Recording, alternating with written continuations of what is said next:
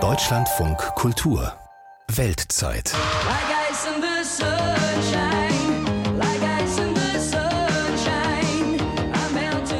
Na, auch schon Frühlingsgefühle? Wir entführen Sie heute nach Hawaii. Ja, das sind atemberaubende Landschaften, traumhafte Strände, schicke Palmen, blauer Himmel, Sonne satt, Surfen, Eis und lecker Cocktails. Ich bin Isabella Kola. Hallo. Die hawaiianischen Inseln, das sind aber auch Monsterwellen, ein ansteigender Meeresspiegel, Häuser, die vom Strand ins Wasser kippen, Dürren und sogar Feuer. Dem Klimawandel sei Dank. Oder anders ausgedrückt? Das Problem ist eben, dass das Klimasystem nur träge reagiert auf unsere Maßnahmen und wenn der Notfall einmal da ist, ist es zu spät. Der Klimawandel, den wir jetzt verursachen, ist unumkehrbar. Das CO2 bleibt Zehntausende von Jahren in der Luft. Das sagte Klimaforscher Stefan Rahmsdorf im November hier in der Weltzeit. Tatort Hawaii zwischen Plastik und Honolulu, zwischen Tourismus und Klimawandel, unser Thema heute und Recherchethema für unsere Korrespondentin Katharina Wilhelm, die das noch Südseeparadies mitten im Pazifik besucht hat. Die Nordküste der hawaiianischen Insel Oahu ist ein legendärer Surfspot. Hier brechen gewaltige Wellen, ein absoluter Traum für Surfer. Doch diese Wellen werden langsam zum Albtraum für die Menschen, die in Strandnähe wohnen. Dane Sims ist so ein Anwohner. Er liegt am Strand, oberkörperfrei, die Baseballmütze ins Gesicht gezogen. Er erzählt, dass das Haus seines Nachbarn komplett ins Meer gefallen ist. Man habe es dann wieder an Land gezogen. This one completely fell in the ocean and we, they dragged it back up. Sims zeigt auf seinem Handy dramatische Bilder eines gelben Hauses, das zur Hälfte ins Meer gerissen wurde. Fast alle Häuser, die hier am sogenannten Sunset Beach stehen, haben einen unglaublichen Blick auf den Pazifik. Aber neuerdings auch einen Blick auf Sandsäcke, die die Bewohner vor ihr Grundstücksende gestapelt haben. Manche haben Betonwände gegossen, um die Wellen abzuhalten, was aber illegal ist, erzählt Sims.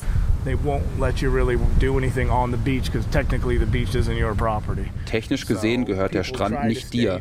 Die Leute versuchen sich vor der Erosion zu schützen. Aber ich sage, wenn es so weitergeht, sind die Häuser in fünf bis zehn Jahren weg. Die Erosion, also das Abtragen von Sand und Sediment, ist ein großes Problem, vor allem an den Nordseiten der hawaiianischen Inseln, wo die heftigen Wellen ankommen. Manche Bewohner versuchen jetzt noch, die Häuser zu verkaufen. Zwischen 1,5 und 5 Millionen Dollar sind diese Häuser wert. Er selbst fühle sich noch sicher, sagt Sims. Sein Haus, das er mit seinem Vater besitzt, steht in der zweiten Reihe. Es sei schon beängstigend, aber man könne nichts tun, meint Sims, nur beten, dass das Haus nicht irgendwann im Ozean ende. There's nothing you can do. I mean there, you could sit here and kind of watch and that's about it and hope and pray that your house doesn't end up in the ocean. Die Universität von Honolulu, ebenfalls auf der Insel Oahu.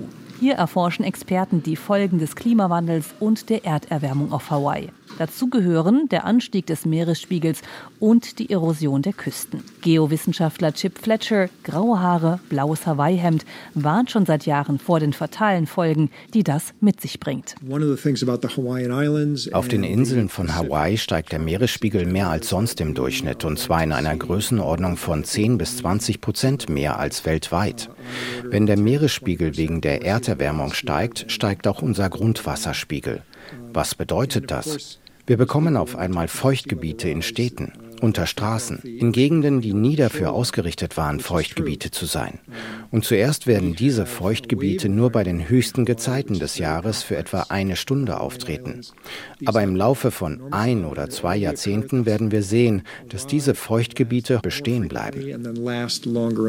Die Befürchtung der Wissenschaftler, die Infrastruktur der Stadt ist bedroht.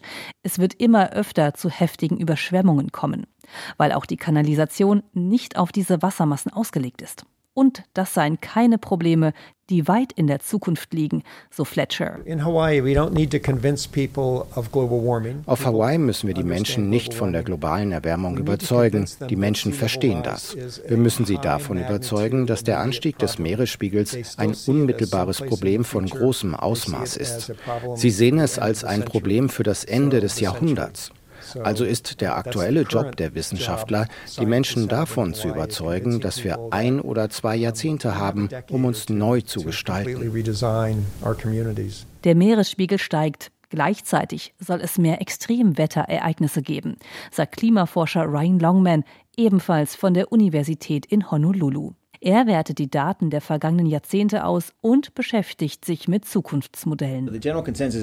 Der allgemeine Konsens ist, dass tropische Sturmereignisse intensiver werden. Es mag weniger von ihnen geben, aber diejenigen, die passieren, könnten intensiver sein. Das passiert auf dem Land. Unter Wasser litten vor allem Tiere und Pflanzen unter einer marinen Hitzewelle, wie es Fletcher nennt. Diese treten über 80 Prozent häufiger auf als vor 50 Jahren. Wenn wir eine Meereshitzewelle bekommen, die in Hawaii auftritt, sehen wir viel Korallenbleiche. Und der einzige Organismus, der wirklich überleben und sogar gedeihen kann, das sind invasive, also nicht heimische Algen. Durch die globale Erderwärmung könnte der Meeresspiegel rund um Hawaii bereits bis ins Jahr 2050 um einen Meter ansteigen. Das dürfte auch einen bei den Touristen besonders beliebten und oft besuchten Strand betreffen. For every grain of sand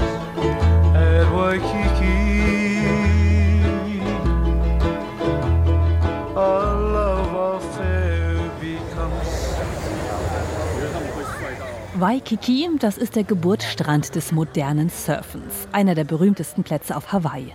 Die Stadt Honolulu nebendran, die ein riesiges Feuchtgebiet werden könnte durch den Anstieg des Meeresspiegels. Das wäre eigentlich fast ein Schritt zurück zu den eigenen Wurzeln. Denn Honolulu war früher mal ein Feuchtgebiet. Doch als Hawaii und damit auch Honolulu 1898 von den USA annektiert wurde, wurden die Gebiete ausgetrocknet und moderne Gebäude errichtet. Heute sind die Hotels teilweise 120 Meter hoch und stehen bis kurz vor der Wasserkante. Millionen Menschen kommen jedes Jahr hierher, um Urlaub zu machen. Tourismus ist Hawaiis wichtigste Einnahmequelle. Dolan Eversole vom Waikiki Strandmanagement sagt, der Traumstrand habe einen konkreten finanziellen Wert für Hawaii. Eine Gruppe von Ökonomen hat ausgerechnet, dass Waikikis Strände der lokalen Wirtschaft 2 Milliarden US-Dollar im Jahr bringen. Eversole ist Küstengeologe und übersetzt in seiner Funktion die Infos der Wissenschaftler für die hawaiianische Wirtschaft, vor allem für Hotels und Ressorts. Er steht an einer alten Betonmauer, einer Mole, die die Wellen weit vor dem Strand brechen lässt und eine Art natürlichen Swimmingpool generiert. Vor allem kleine Kinder planschen hier im Wasser. Eversoul zeigt auf das Meer. Von dort werden schon jetzt Tonnen von Sand vom Grund hochgebaggert, um sie an die Strände zu kippen um diese zu erhalten. Zum größten Teil kann man sagen, dass alle Strände in Waikiki verschwinden. Und wenn wir nichts tun würden oder einfach weitermachen, würden sie schließlich zu nichts erodieren. Was das bedeutet? Alte marode Molen müssen neu, größer oder höher gebaut werden. Zum Teil müssen sie auch weichen, denn die Wellen tragen an der Südseite den Sand nicht nur ab, sie tragen ihn auch wieder an den Strand heran. Mit künstlichen Wellenbrechern kann dies nicht passieren. Der Strand sackt dann einfach ins Meer. Das alles sei eine große Herausforderung und sehr teuer. Mehrere Millionen US-Dollar wird das Projekt wohl verschlingen. Doch das rechne sich natürlich, sagt Eversole. Es gibt so viele Jobs und so viel Industrie hier in Waikiki, dass sie vielleicht nicht direkt am Strand sind. Aber wenn sie ein Restaurant drei Blocks vom Strand entfernt haben, werden sie immer noch von einem gesunden, intakten Strand profitieren, der Menschen anzieht.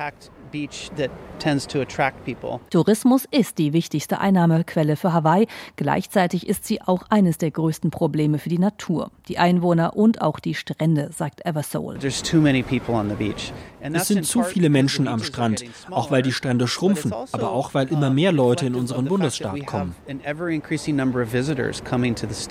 Und jeder, der Hawaii besucht, muss ins Flugzeug steigen, hinterlässt einen gewaltigen CO2-Fußabdruck alles andere als klimafreundlich. Schafft sich Hawaii seine Probleme mit dem Tourismus also ein Stück weit selbst? Eine knifflige Frage, auch für Elia Johnson von der Tourismusbehörde. The high water mark of Hawaii tourism was 2019. Der Höchststand des Hawaii-Tourismus war 2019 mit 10,4 Millionen Besuchern. Ich würde sagen, dass 10,4 Millionen zu viel waren oder vielleicht die Obergrenze, aber was ist die untere Grenze? Die Pandemie beantwortete diese Frage mit Null. Auch das sei nicht wirklich nachhaltig gewesen für Hawaii, sagt Elia Johnson. Der Mann mit dem Vollbart, dem grünen Hawaii-Hemd und dem breiten Lachen ist ein Native Hawaiian, ein Ureinwohner. Für ihn ist die Frage, wie die Zukunft der Insel mit Tourismus und Klimawandel aussieht, persönlich. Es gibt viele Gründe, warum Menschen zu uns kommen, aber einer der wichtigsten ist unsere kostbare Umwelt. Der Klimawandel ist eine gewaltige Bedrohung dafür. Noch wichtiger aber, der Klimawandel ist eine existenzielle Bedrohung für zukünftige Generationen. Für Menschen wie meine Tochter, ihre Kinder, die nach ihnen kommen werden und die Generationen, die danach kommen. Unsere Eltern, unsere Großeltern haben sehr darauf geachtet, diese Inseln an uns weiterzugeben. Wer sind wir, sie in einem schlechteren Zustand weiterzugeben? in any less of a condition. Ein Ziel wäre es, weniger Besucher zu haben, die aber mindestens genauso viel Geld dalassen. Und Besucher zu haben, die respektvoll mit der Natur und den Ressourcen umgehen. Die Tourismusbehörde hat das als Ziel benannt unter dem Stichwort regenerativer Tourismus. Dazu gehört zum Beispiel die Besucheranzahl von Naturschauplätzen zu begrenzen oder Touristen anzubieten, beim Reinigen der Strände von Müll zu helfen.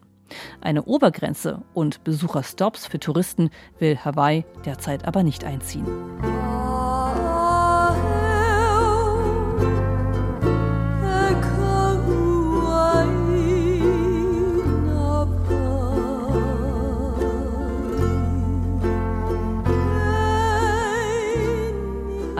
Oe ist ein traditionsreiches Lied, das bei Ankunft und Abschied gespielt wird.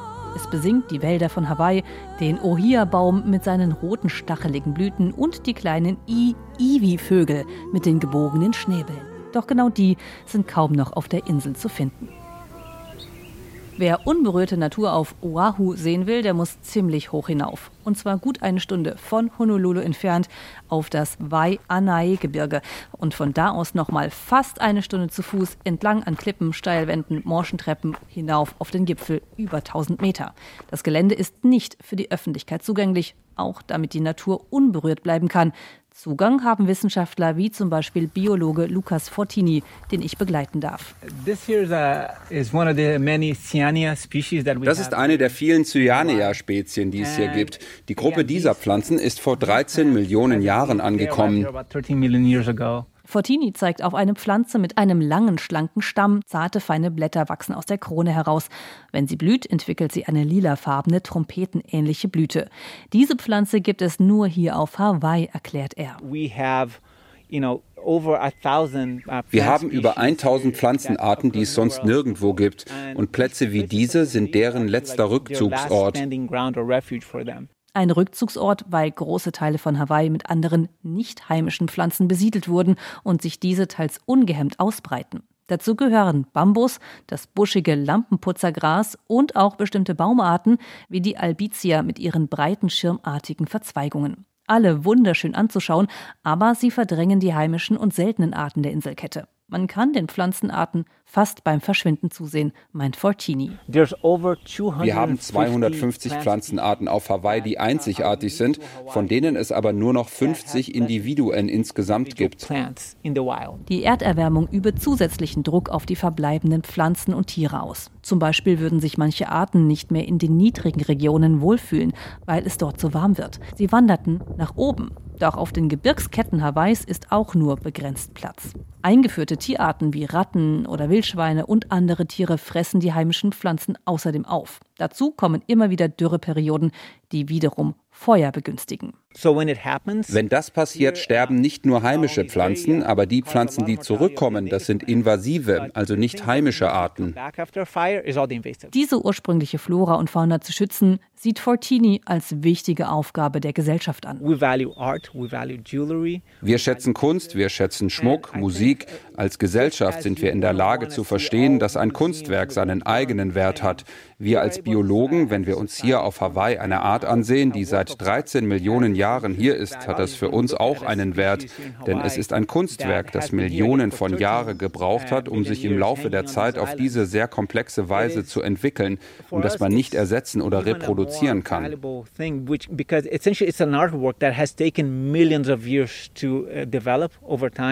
in this very complex manner that has no way to be replaced. Fortini will aber kein zu düsteres Bild zeichnen und betont, es gibt viele Ansätze auf Hawaii, wie man mit dem Klimawandel umgeht und der Natur helfen will. Zum Beispiel durch das Sammeln von Pflanzensamen. Jody Rosem von der Naturschutzorganisation Hawaiian Wildlife Fund sammelt zusammen mit anderen Freiwilligen alle zwei Wochen Samen von heimischen Pflanzen ein. Eigentlich wollte ich sie bei so einer Aktion begleiten. Aber ein heftiger Regensturm und viele Straßensperrungen zwingen uns, per Videoschalte zu reden. Wann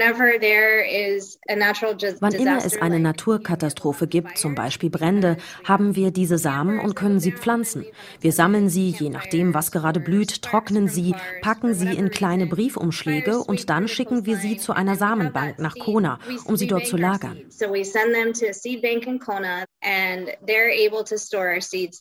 Die Samen sind damit eine Art Rückversicherung gegen den Klimawandel und aggressive nicht heimische Pflanzen. Das Projekt soll nun noch vergrößert werden. Wir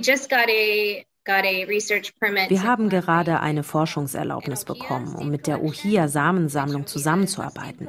Der Ohia-Baum ist unser Staatsbaum, aber wir verlieren ihn gerade durch einen Pilz, der ihn befällt. Nicht nur die ursprünglichen Pflanzen sind auf Hawaii zum Teil neuen Krankheiten ausgesetzt, auch eine Kulturpflanze, die es seit rund 200 Jahren auf der Insel gibt, nämlich Kaffee. Der sogenannte Kona-Kaffee, der auf der Insel Big Island angebaut wird, zählt zu den Top 10 Exportgütern und hat ein besonderes Aroma durch die spezielle Lage, erklärt Alex Hollis, Sie ist Kaffeesommelierin, also Kaffeeexpertin. Was den Kaffee so speziell macht, ist das Mikroklima. Morgens bekommen wir Sonnenschein, nachmittags kommen die Wolken, eine sogenannte Inversionswetterlage. Das hilft den Kaffeepflanzen, den Gehalt an Säure und Bitterstoffen zu reduzieren. Außerdem haben wir großartige Vulkanerde, die die Pflanzen mit Mineralien versorgt und das Regenwasser gut abfließen lässt, weil sie so porös ist. Und das hilft, dass wir diesen leckeren und sanften Kaffee bekommen.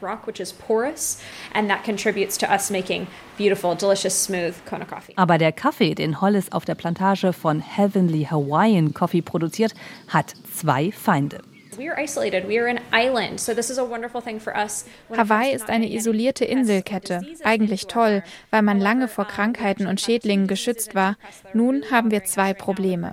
Das eine ist der Kaffeekirschenkäfer, der sich in die Kaffeekirschen bohrt und den Zucker innen auffrisst. Das andere Problem kam erst im Oktober 2020. Kaffeerost, ein Pilz. Hawaii war einer der letzten Orte der Welt, wo sich dieser Pilz ausgebreitet hat. Der Pilz mag es feucht und warm. Dass er nun auch auf Hawaii zu finden ist, ist wahrscheinlich eine Folge des Klimawandels und der Erderwärmung. Susanne Schreiner, Präsidentin des Kona Kaffee Bauernverbandes, beschreibt dies im Lokalfernsehen als Pharmageddon. Auch hier soll die Wissenschaft helfen. Resistente Kaffeepflanzen zu finden zum Beispiel. Der Klimawandel ist nicht aufzuhalten, nur zu verlangsamen. Da sind sich die meisten Wissenschaftler einig. Das Thema erzeugt Frust, auch bei Geowissenschaftler Chip Fletcher von der Universität Honolulu. All of these problems should have been dealt with wir hätten schon vor 20 bis 40 Jahren etwas dagegen tun sollen. Nicht nur hier, sondern auch weltweit. Die USA tun sich noch immer schwer damit. Und in zwei Jahren haben wir vielleicht wieder einen US-Präsidenten, der den Klimawandel leugnet. Um sich unabhängiger von der US-Politik in Washington zu machen, versucht unter anderem die Hawaii Climate Commission Lösungen zu finden. Eine Organisation, die sich aus Politikern, Wissenschaftlern, Bürgervertretungen zusammensetzt. Leah Laramie ist die Koordinatorin der Kommission. Ein Ziel? Eigene Klimaziele in Hawaii festschreiben. Was wirklich großartig daran ist, die Einhaltung der Klimaziele für uns gesetzlich festzuschreiben, ist, dass es schwieriger ist, das zu ändern. Es spielt dann keine Rolle, wer unser Präsident ist. Laramie betont, dass viel Arbeit notwendig ist, um Hawaii fit gegen die Folgen des Klimawandels zu machen. Also Straßen verlegen, Sand aufschütten, Dünen wiederherstellen. Aber manche Communities, also Städte, müssten sich auch über einen Umzug in höher gelegene Gebiete Gebiete Gedanken machen. We have certain communities that are really having to think of, you know, are we able to stay here or do we have to think about moving out of the way of the rising seas? Das hat nun auch Folgen für alle, die ein schönes Haus an der Küste kaufen wollen. Das heißt, dass man bei jedem Kauf einer Immobilie offenlegen muss, ob sie vom Anstieg des Meeresspiegels betroffen sein wird. Menschen zu informieren, die vielleicht nicht drin sind in dem Thema, dass dieses Risiko besteht.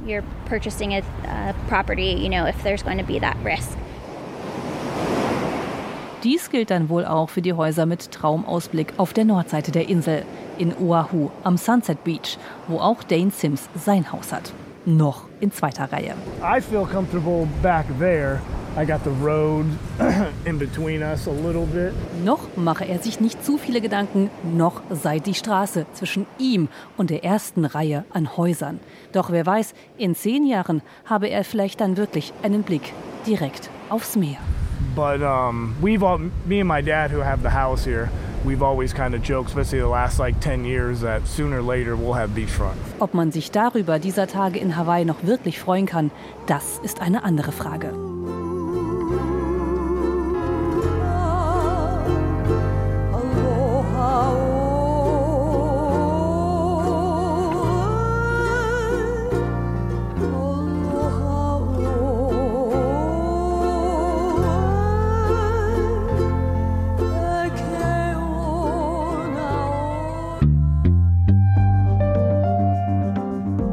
Klimawandel in Hawaii.